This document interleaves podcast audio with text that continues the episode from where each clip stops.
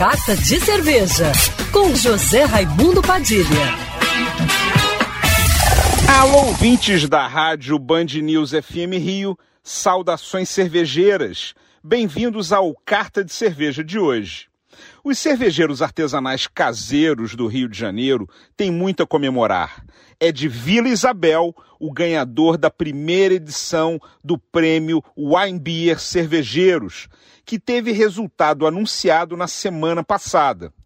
Marco Ferraz, mais conhecido no mundo cervejeiro artesanal carioca pelo carinhoso apelido de Botinho, concorreu com mais de 560 cervejeiros inscritos de todo o país.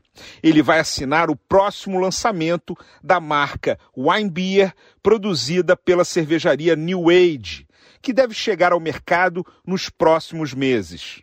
Com uma receita exclusiva de American Pale Ale, que criou utilizando apenas uma panela através do método Brew in a Bag, conhecido pela sigla BIAB, ele trouxe para a terra do sambista Noel Rosa o troféu de cervejeiro caseiro Wine Beer 2021, que teve como um dos grandes destaques o apoio da Ball, a maior fabricante global de latas descartáveis de alumínio, a Agrária Malte maior produtora de malte do Brasil, e a Escola Superior de Cerveja e Malte, de Blumenau.